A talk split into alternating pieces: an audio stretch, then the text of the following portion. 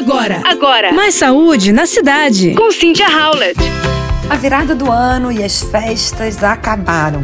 Agora é hora de colocar em prática todas as metas da nossa lista de desejos, certo? Como foi a sua? Segundo um estudo americano da Universidade de Scranton, na Pensilvânia, apenas 8% das pessoas conseguem cumprir os seus objetivos no final do ciclo anual. Portanto, 92% desistem das metas e uma grande parte ainda nos primeiros cinco meses do ano.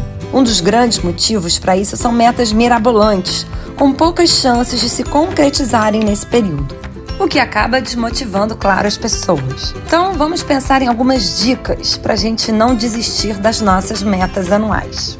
A primeira delas é pensar em metas menores. Celebrar os pequenos passos dados ao longo do ano é importante. Estabelecer um objetivo não tão ambicioso, por exemplo, correr 3 quilômetros, economizar um pouco mais e depois aos poucos vai progredindo, chegar a 5 quilômetros, economizar mais um pouquinho. Então a questão é cumprir os objetivos em etapas.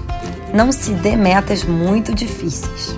Segunda dica: seja detalhista. Em vez de falar vou à academia, você já coloca na cabeça vou à academia três vezes na semana no horário tal. Assim, você estipula não só que você vai à academia, mas você já cria sua rotina com seus horários.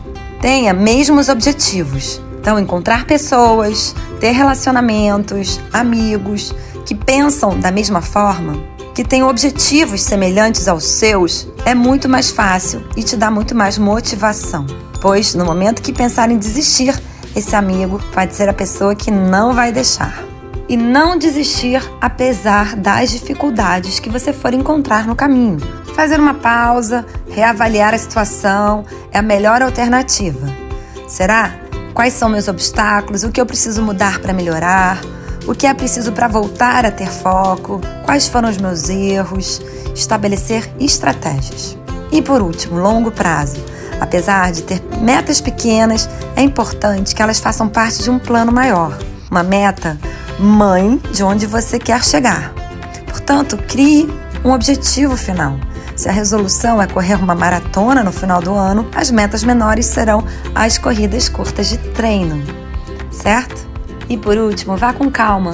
A ansiedade muitas vezes atrapalha nossas metas. A gente quer pular etapas e isso não dá certo. Combinado? Você ouviu Mais Saúde na Cidade com Cynthia Howlett.